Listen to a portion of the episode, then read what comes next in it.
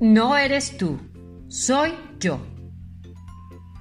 Cuando uno comienza a preguntarse si es hora de irse, es que ya se pasó la hora de irse.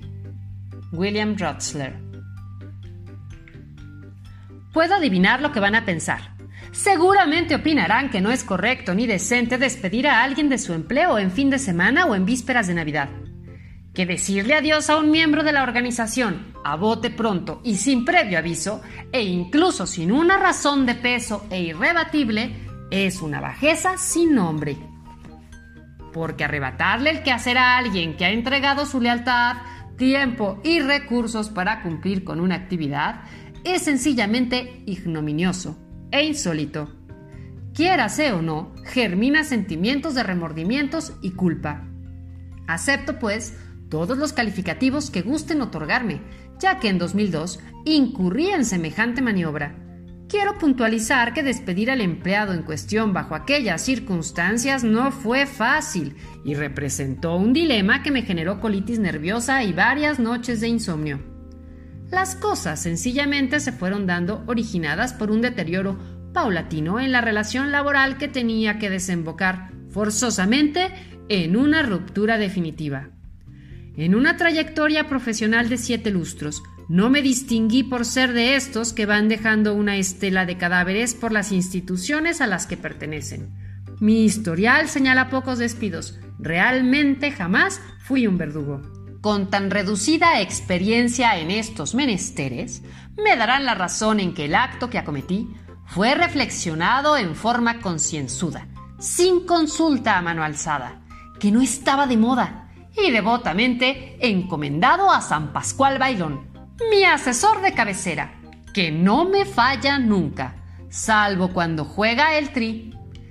Quizás resulte desconcertante decir que el susodicho no era incompetente ni ineficiente, sino todo lo contrario. Gozaba del respeto y estima de todos, que encomiaban su entusiasmo y talento en la brega diaria. Puedo decir, sin temor a equivocarme, que cada palabra que profería y cada acto que ejecutaba recibían de inmediato la aprobación de todo el equipo. Pero tenía que despedirlo. No me pregunten por qué. A veces hay cosas que uno cavila en la intimidad y que, con valor, debe asumir. Solo puedo afirmar que no era él, sino yo. Y así se lo dije. No eres tú, soy yo.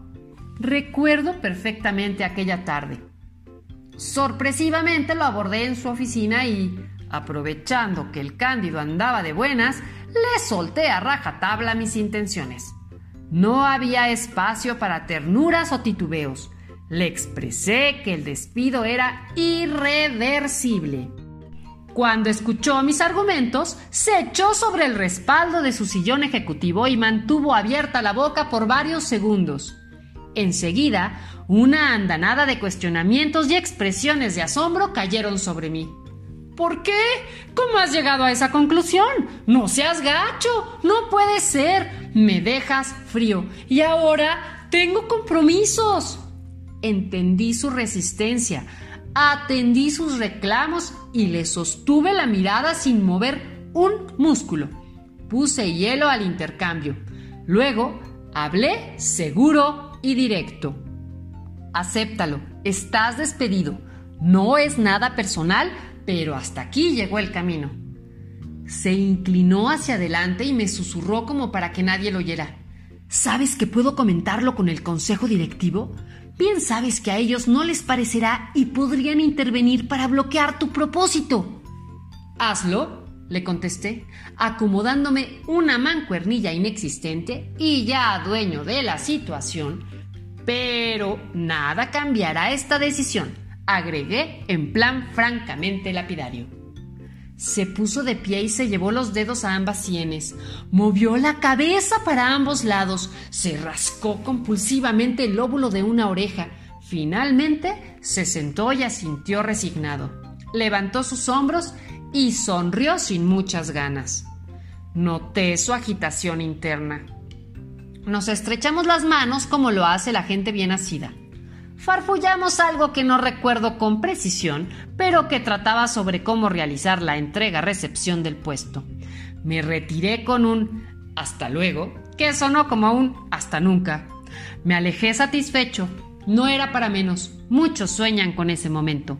En el primer paso para emprender mi vuelo en solitario, había despedido a mi jefe. El libro Yo solo estaba bromeando. Autor Mario Peña Dodero.